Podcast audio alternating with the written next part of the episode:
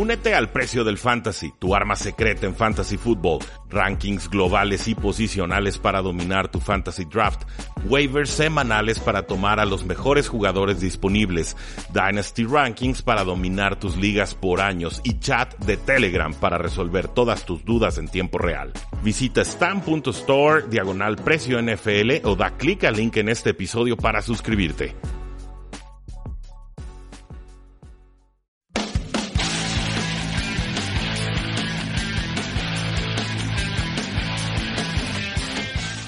Damas y caballeros, bienvenidos a un programa más de Tres y Fuera, donde la NFL no termina y nosotros tampoco. Mi nombre es Rudy Jacinto y el día de hoy, pues no vamos a dar el top 10 porque ciertamente se nos acaban las noticias y cada vez quedan menos juegos y se vuelve más complicado hacer esta lista. Pero de una vez les voy a adelantar nuestro análisis de la primera semana de postemporada NFL 2018-2019. 19 que tuvo cuatro duelos, eh, algunos más emocionantes que otros, pero ciertamente todos con implicaciones importantísimas por cómo eh, dejan armada la ronda divisional. Mi nombre es Rudy Jacinto, llevamos cinco años analizando la NFL y muchísimas gracias como siempre por seguirnos en este espacio. ¿Les parece si empezamos hablando del partido entre los Indianapolis Colts y los Houston Texans? Un partido que a, grandes líneas creo que se resuelve como muchos lo esperábamos. Eh, vía Texans ligeramente favorito, por lo menos cuando hicimos las encuestas en nuestra página de Facebook de Tres y Fuera. Eh, pero finalmente ganan los Colts 21 a 7 en una gran exhibición defensiva, en un juego lleno de frustraciones para los Tejanos, en un partido muy completo de, de Andrew Luck en un juego espectacular de Marlon Mack, sí pudo establecer el juego terrestre, creí que iba a estar más limitado en esa capacidad, pero sobre todo en, un juego en el que vimos que ya hay distancia entre estas dos franquicias, por lo menos entre eh, los talentos que presentan en el campo. Andrew Locke eh, me parece que se adelanta 19 a 32 pases completados, 222 yardas, 2 touchdowns, una intercepción.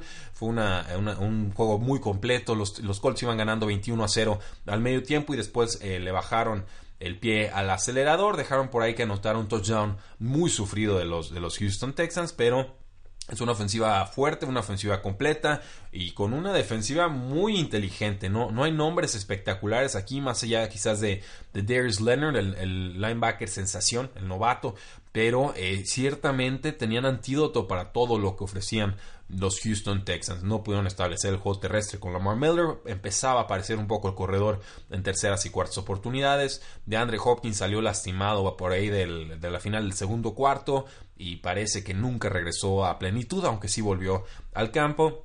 Tuvo que ser Kiki Couti quien más o menos apoyara las pretensiones de los Houston Texans con 11 de 14 targets atrapados para 110 yardas y un eh, touchdown un jugador de 22 años que seguramente será promisorio para el futuro de los Texans. De Sean Watson, pues él tuvo 29 49 pases completados, 235 yardas, un touchdown, una intercepción. Además sumó 8 acarreos para 76 yardas. Eh, bueno, tuvo suerte escaparse Watson con apenas una intercepción. Creo que puede haber tenido bastantes, bastantes más. Van las jugadas en cuartos downs. Esta fue la, historia con los Houston Texans, arriesgando y no convirtiendo. Creo que el juego puede haber sido bastante más eh, cerrado, pero eh, cuando no ejecutas en esas situaciones clave, está, está muy eh, notorio y fácil de saber que el otro equipo te va a ganar la partida. Los Colts en serio no hicieron nada en el tercer cuarto, tuvieron uno de cuatro conversiones en terceras oportunidades, pero los Texans, por ejemplo, tuvieron a Ryan Griffin, el ala cerrada, en una jugada completamente abierto y de, de Sean Watson falló el pase. Entonces, así, jugaditas que iban dejando los Houston Texans en el tintero, que no iban aprovechando, y al final haces el recuento de jugadas y definitivamente no pudieron hacer más. Indianapolis estuvo jugando muy bien contra los Houston Texans en defensa, en terceras oportunidades. Eh, no aparecía el pass rush de los, de los Tejanos, no aparecía JJ Watt. J. Clowney no tampoco estaba, estaba dominando. Cuento Nelson tuvo un gran partido como guardia de los eh, Indianapolis Colts. Eh, hubo un bombazo por ahí a Smith que, falla. Texans hubo también un, tiro a, a DeAndre Hopkins que estaba completamente desmarcado en cuarta oportunidad deciden jugársela para touchdown en vez de ir por los tres puntos. La decisión no me molesta. Eh, que tuvieran tan mala ejecución de jugadas, y Entonces ahí iban dejando jugadas una tras otra, tras otra, tras otra. Creo que los Colts llegan bien, llegan fuertes, viajarán a jugar contra los Kansas City Chiefs en Arrowhead Stadium. Y claro, los Chiefs van a ser favoritos, pero no, no duerman con este equipo, ¿eh? está, está completo, está eh, creciendo, está confiado, está con un quarterback muy talentoso que le puede aguantar el ritmo a Patrick Mahomes. Y yo no tengo tan claro que la defensiva de los Chiefs le pueda hacer más daño que la de los Colts a los, a los Kansas City Chiefs a la ofensiva. Entonces, un, duelo complicado, creo que no es un cruce ideal para, para los Chiefs, pero ya tendremos toda la semana para platicar sobre este duelo. Por su parte, pues los Houston Texans haciendo un recuento de la temporada.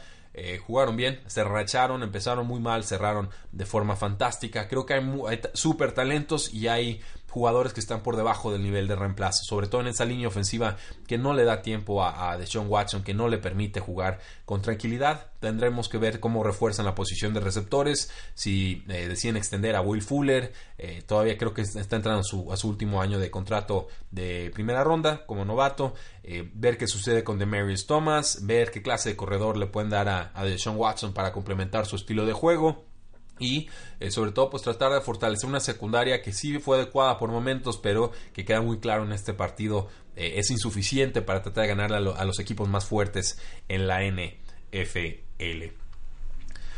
Pasemos entonces al juego de los Seattle Seahawks contra los Vaqueros de Dallas. Aquí cerramos la predicción. Termina perdiendo Seattle 22 a 24 contra los Dallas Cowboys que jugaban como locales.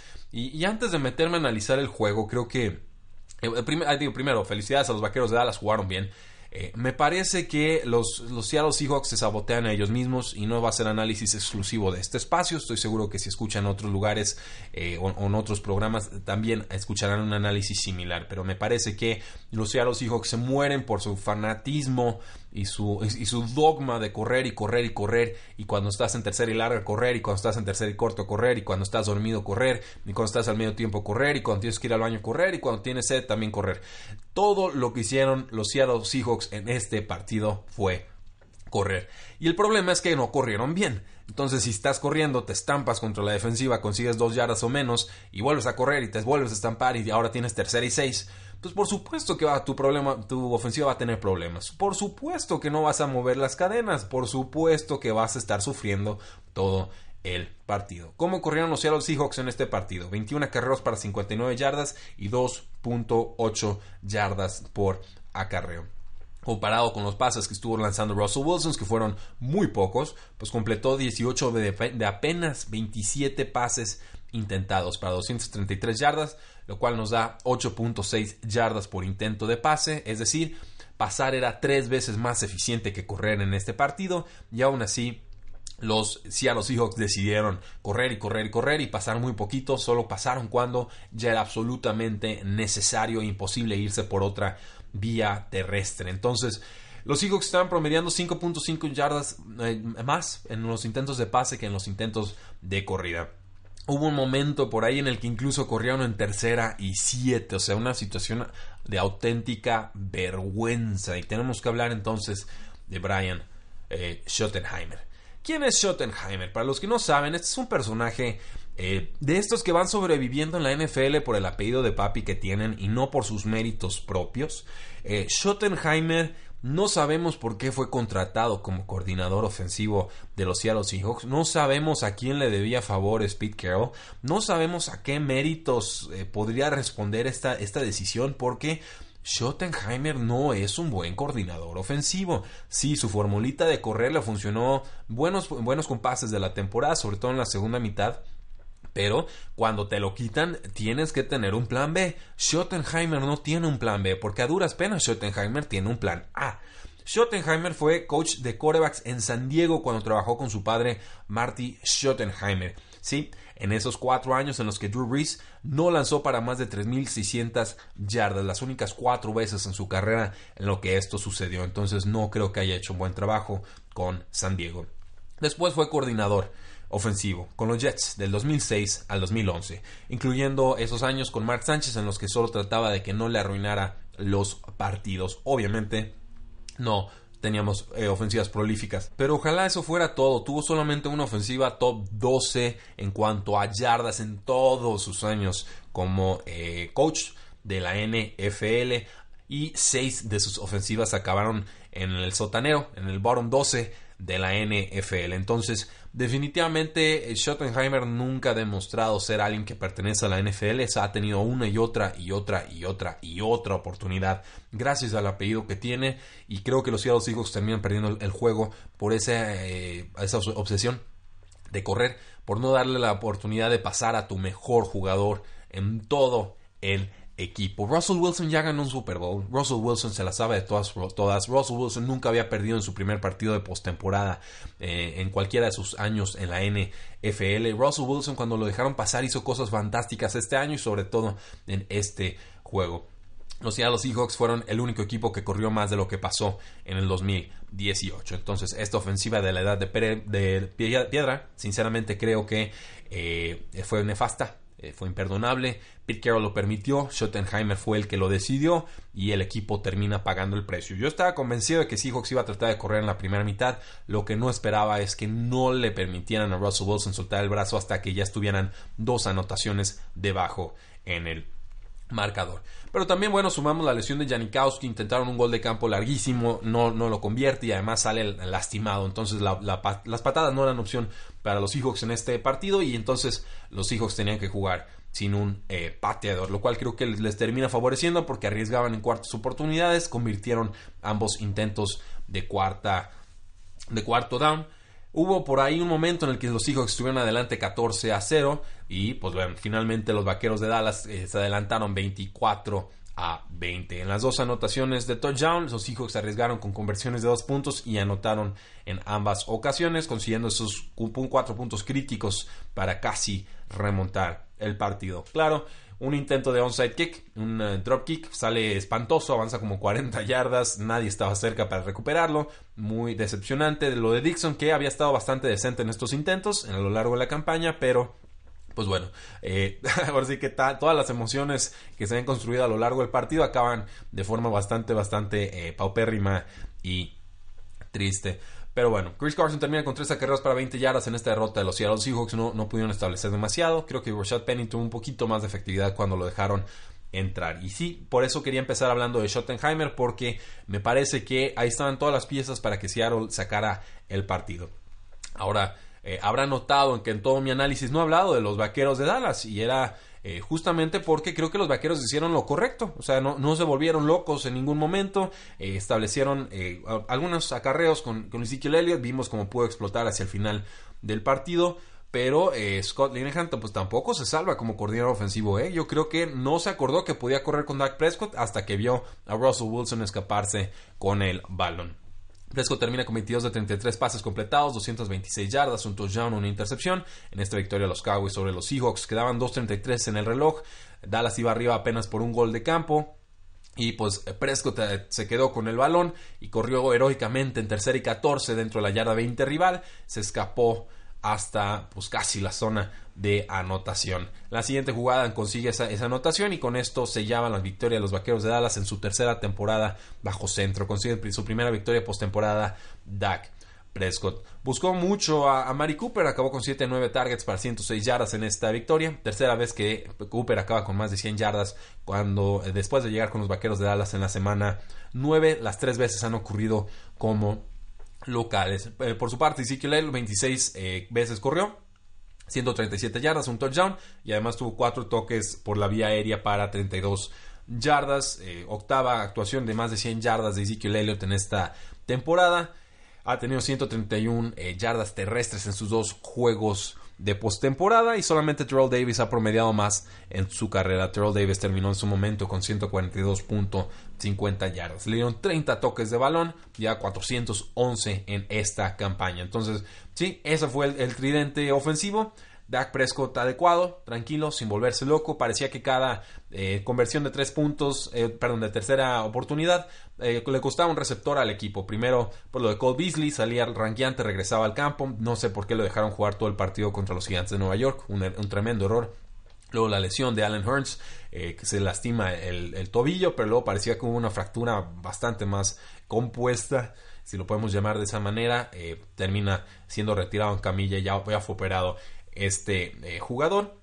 muchos castigos de Blake Jarwin, está nervioso en este, en este juego, casi le, les cuesta varias series ofensivas, pero en líneas generales creo que la ofensiva de los Vaqueros jugó bien, creo que la defensiva de los, de los Vaqueros de Dallas jugó muy bien, sobre todo deteniendo la, la vía terrestre, nunca se vio que Seattle pudiera ser un riesgo por esta vía eh, sotanera, terrestre, mala que, que trató de implementar Schottenheimer. Cuando vimos a Russell Wilson lanzar, lo hizo bien, sobre todo en este pase a la banda izquierda con Doug Baldwin en cuarta oportunidad. Necesitan como, no me acuerdo, como 10 yardas, consiguieron como 20 y fue una jugada de esas que alcanzas a dejar los pies antes de salirte del campo.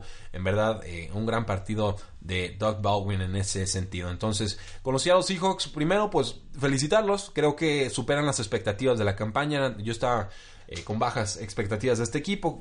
Veía una reestructuración. Claramente están en reestructuración, pero alcanzaron a ser competitivos en este año. Entonces creo que desde aquí para arriba el problema es que le tengo cero fe a Schottenheimer porque está claro que se va a morir por la suya y la suya no sirve.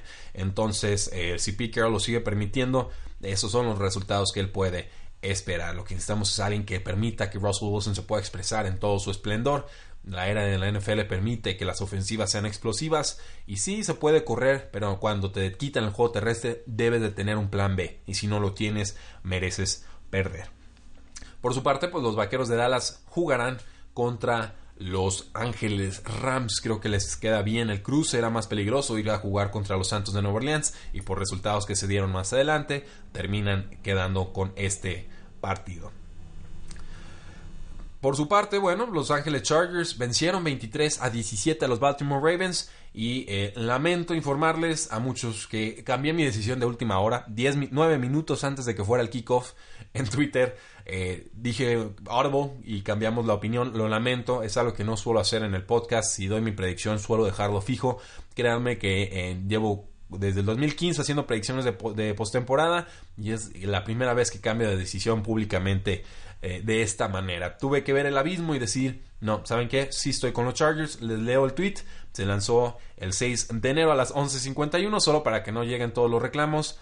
Audible, voy con Chargers. Por más lesiones que tengan en el centro de la defensa, ya se enfrentaron a esta extraña ofensiva terrestre una vez y son suficientemente rápidos para detenerla si la diagnostican mejor. Coreback novato en playoffs me suena a una o dos entregas de balón. Chargers juega mejor de visitante que en casa, no tienen casa, y Philip Rivers fue lo que mandé, por lo menos en mi, en mi weekly pick sí tomé a Los Ángeles Chargers, lamento si alguien hizo una apuesta tomando los Ravens basándose en lo que hice o lo que dije en, el, programa de las previas, en serio no lo voy a hacer muy seguido, pero eh, sí quería avisar que bueno, finalmente sí creí en los Chargers y finalmente respondieron a esa confianza. ¿Cuál fue el plan de los Chargers? Pues bueno, utilizar a 7 jugadores en su secundaria en 58 y 59 snaps defensivos. Esto según NFL Next Gen Stats.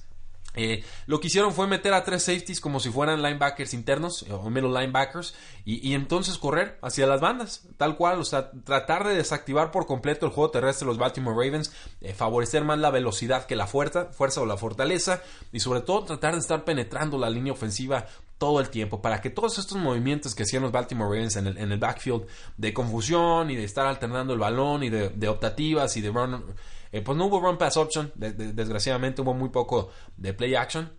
Pues bueno, los Chargers pudieron desactivarlo, estuvieron muy disciplinados los defensive ends, sobre todo Joey Bosa, no siempre llegándole al mariscal de campo, pero siempre estorbando en ese juego terrestre inhabilitando esos eh, carriles. Básicamente eso fue lo que hicieron los Chargers, cambiaron a sus linebackers por safeties son paquetes muy extremos, muy raros, eh, que se usan normalmente para tener situaciones de pase, pero aquí lo usó eh, Chargers para tener el juego horizontal terrestre de los Baltimore Ravens. Estuvo jugando muy mal, muy mal Lamar Jackson hasta el cuarto cuarto y fue gracias a este plan eh, defensivo inteligente que implementaron los eh, Chargers. Funcionó el plan. Digo, los Ravens venían corriendo 159 yardas en cada juego desde que entró Lamar Jackson como titular. Habían tenido más de 200 yardas en 5 de 7 juegos. Aquí tuvieron apenas 90 yardas, 3.9 yardas por acarreo. Por mucho el peor partido de Lamar Jackson como titular y además eh, tenía yardas negativas en pases eh, hasta el cuarto cuarto. ¿Cómo se tiene yardas negativas? Pues muy fácil.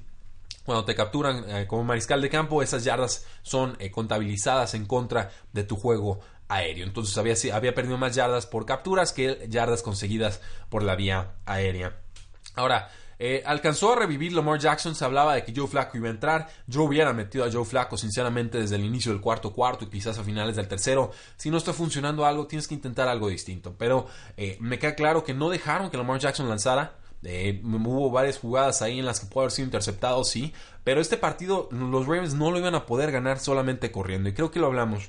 Creo que dijimos que el play action tenía que ser factor en este, en este juego, encontrar las alas cerradas. Las alas cerradas no aparecieron en este partido. Pues bueno, se adelantan mucho los Chargers. Eh, por fin tienen un pateador. Michael Bagley parece que ahora sí es confiable. Pero iban abajo los Ravens 20 a 3 en el cuarto cuarto. Jackson pues, solo había lanzado el balón nueve veces. No es uno de los mejores pasadores de la NFL, por supuesto, pero puede ser efectivo en momentos. Y los Ravens, por sus decisiones ofensivas, decidieron que no, que iban a correr a pesar de ir, abajo 20 a 3. Fue cuando el juego ya estaba muy lejos, en ese 20 a 3, que, pues bueno, dejaron lanzar a Jackson y, oh sorpresa, series ofensivas de 75 y de 80 yardas que acaban en touchdown. Imagínense eso, si dejas pasar a tu mariscal de campo, te puede lanzar touchdowns. ¿Quién lo hubiera pensado? Hmm.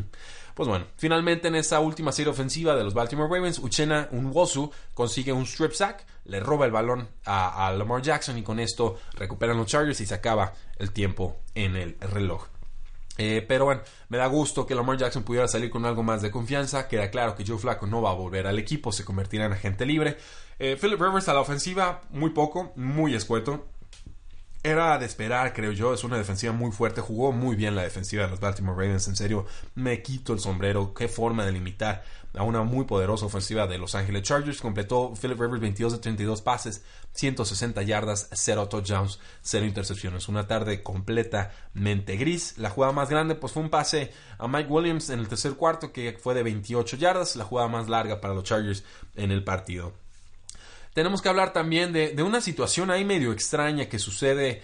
Eh, había un touchdown del fullback Watt. Se la quitan las cebras, lo habían marcado que no era touchdown. El jugador rueda y claramente cruza el plano, no se la dan. Errorzazo de las cebras, ni modo. Siguiente jugada, Melvin Gordon lo alcanzan a tropezar cae media yarda antes de la zona de anotación, viene malabareando la pelota, eh, a mi parecer la alcanza a recuperar antes de tocar el suelo, pone en la mano sobre el balón en el, en el, en el suelo y de ahí sale de un ricochet, sale disparado el balón, lo recupera un jugador de los Baltimore Ravens y lo regresa hasta el otro lado para lo que ellos creían era un touchdown. Me parece que ya habían silbado los referees esta jugada. No entiendo por qué siguen silbando jugadas si, si pueden revisarlas con toda la calma del mundo, que se traguen el silbato y que dejen que sucedan las cosas en el campo y ya después vemos qué es lo correcto y la determinación que se tiene que dejar en el campo. Los referees en verdad fatales.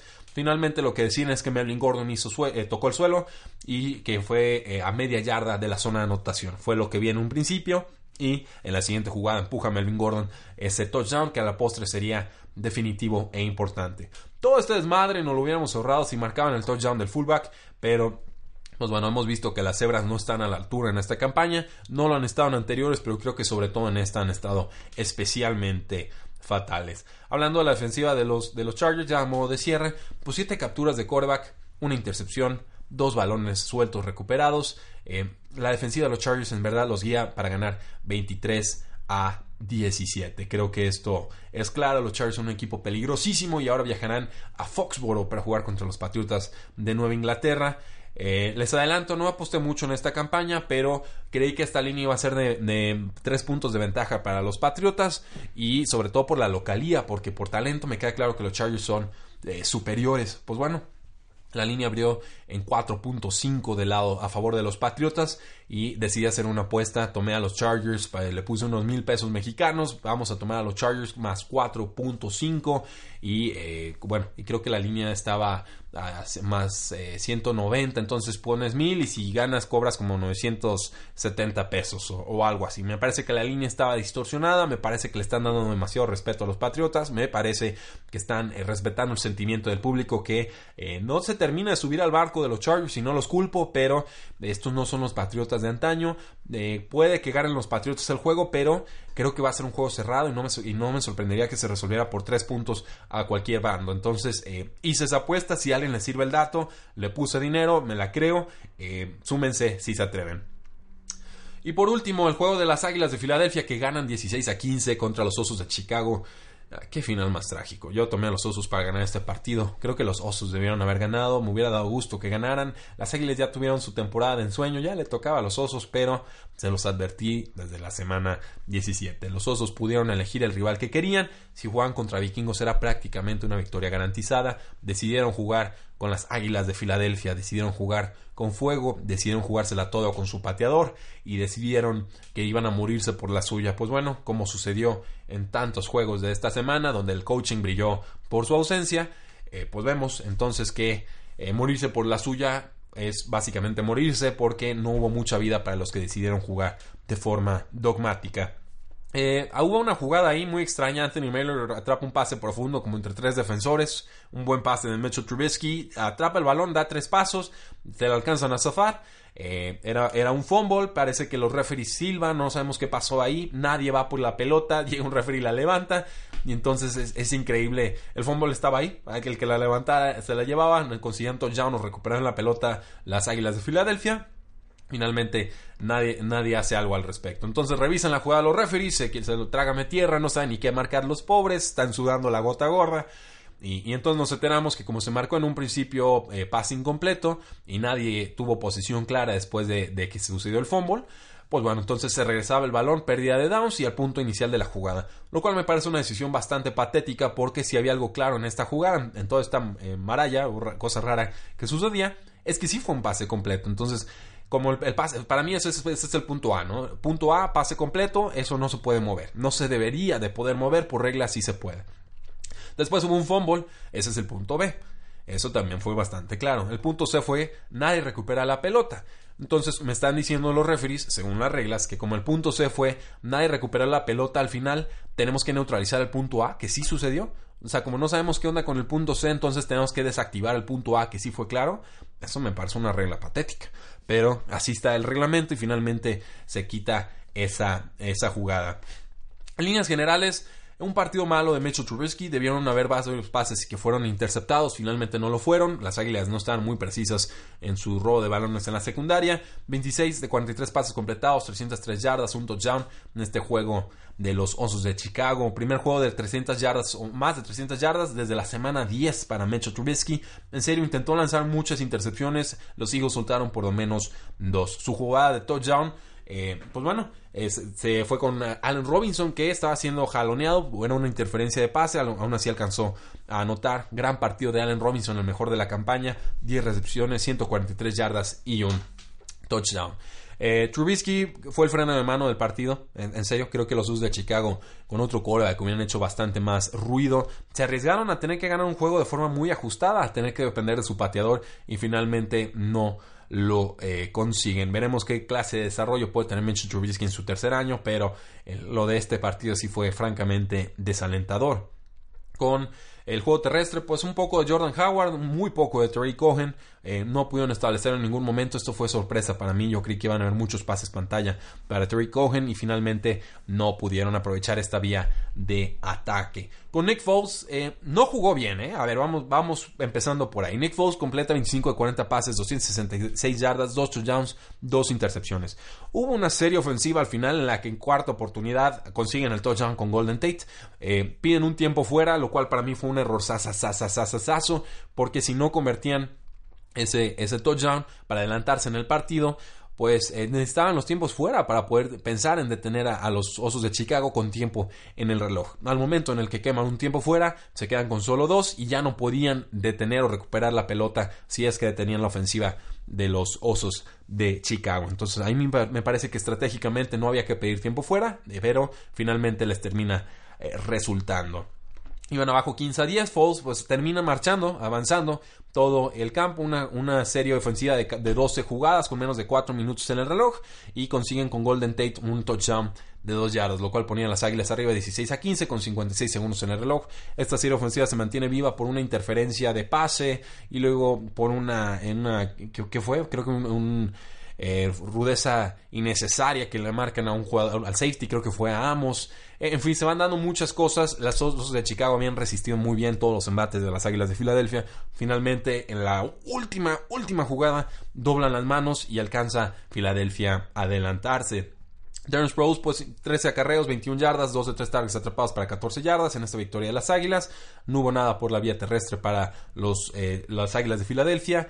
Con los Osos me faltó mencionar, faltó Trey Burton en la ala cerrada, exjugador de las Águilas de Filadelfia, inactivo por una lesión de ingle, no sabemos exactamente qué pasó. Creo que hubiera sido importante para mover las cadenas con los Osos, pero bueno, eh, esto fue lo que terminó eh, sucediendo. Y entonces llegábamos del otro lado del balón, gran regreso de despeje para Terry Cohen. No sé qué estaban pensando las Águilas de Filadelfia. Había que mandar la pelota atrás de la zona de touchdown, no permitir un regreso de, patada. Y la regresa casi hasta la yarda cuarenta y tantos de los Osos de Chicago, Terry Cohen. Avanza bien, Mencho Trubisky en esta serie ofensiva. Eh, me sorprende cómo fueron desperdiciando tiempo en el reloj. Eh, hubo como 40 segundos que desperdiciaron los osos, eh, tanto en la defensa, al momento están en la última defensiva como en esta serie ofensiva que iban avanzando los osos. Pero pues bueno, finalmente llegan como hasta la yarda treinta y tantos y deciden quemar un tiempo fuera en vez de soltar el balón al piso y tratar quizás de acercar un poco más el balón para su pateador. Cody Parkers en este partido, 3 de 4 goles de campo completados, pero falló la importante. Hubo un intento de gol de campo, lo, congelan los, las Águilas de Filadelfia. Sabemos que estadísticamente esto, esto de pedir tiempos fuera antes de que patee un jugador eh, no tiene impacto, no a la larga. En este juego, bueno, pues parece que sí funciona, pero eh, es una aberración estadística. En serio, créanmelo, está muy estudiado el asunto. No, no hay ninguna diferencia significativa, no hay correlación entre pedir tiempos fuera antes de que un pateador patee y que falle el siguiente intento. Pero bueno, intento de 43 yardas, el primero lo convierte, lo congelan, el segundo lo falla, el pega en el poste izquierdo, después pega en el, digamos, en el travesaño sotanero, eh, doble golpe de postes y se va para afuera la pelota, la derrota más dolorosa que pudieron haber sufrido los Osos de Chicago. Pero no es una sorpresa y les voy a decir por qué no. Porque Cory Parker había sido el segundo pateador más errático en toda la campaña. Ya había golpeado los postes cuatro veces eh, en la semana 10 contra los Detroit Lions. Ya había golpeado al poste en la semana 17. Finalmente aquí le pega dos veces. Es un final trágico, irónico, eh, pero pues bueno, es lo que es. Cody Parkey estaba en 26 de 34 en goles de campo, 42 de 45 en puntos extra. No es suficiente esto. Esto ya sé que lo firmaron un contrato de 4 años, pero creo que eh, Cody Parkey tendría que ser cortado y tendrían que buscar otras opciones. En serio, su, porcentaje de acierto en goles de campo el 76.7%, era el, número 30 en toda la NFL, su porcentaje en, eh, intentos de punto extra, 93.3, lo cual es el número 23 en toda la NFL. Entonces había fallado de 10 patadas en la campaña, falló una más, eh, no, no tendría que ser una sorpresa, sí duele por supuesto, pero pues bueno, eh, hubo algo de magia ahí de las Águilas de Filadelfia. Algunos hablarán del milagro de Nick Foles. Sí, hay, hay, algo de eso definitivamente, pero creo que los Osos de Chicago dejan ir una oportunidad de oro. Una, una oportunidad importantísima para jugar otra vez contra los Ángeles Rams a los que ya habían maniatado. Eh, dejan muchas jugadas en el tintero. Águilas gana justo, pero gana bien. Eh, los Osos tenían que responder y no pudieron hacerlo. Entonces las Águilas de Filadelfia con un milagro más, con mucho amor propio, con determinación, con un equipo enrachado, con una defensiva que jugó bien también, hay que, hay que decirlo, no tuvo las entregas de balón eh, a favor, pero sí pudo controlar por lo menos el juego terrestre los Osos de Chicago y con eso ya tenía mitad del juego ganado, pues irán a jugar contra los Santos de Nueva Orleans en el Superdome. No serán favoritos definitivamente, pero quien quiera creer en la magia de Nick Foles, pues estará muy atento a este resultado. Eso, damas y caballeros, es nuestro análisis de la primera semana de postemporada en FL 2018-2019. Muchísimas gracias por habernos escuchado. Mi nombre es Rudy Jacinto. Pueden seguirnos en facebook.com diagonal 3 y fuera, en Twitter como arroba paradoja NFL, en 3 y fuera.com y claro, pueden también suscribirse a este podcast 3 y fuera NFL desde su celular para que les llegue todo este contenido exclusivo cada día de la semana laboral. Muchísimas gracias, disfruten su semana, la NFL no termina y nosotros tampoco. 3 y fuera.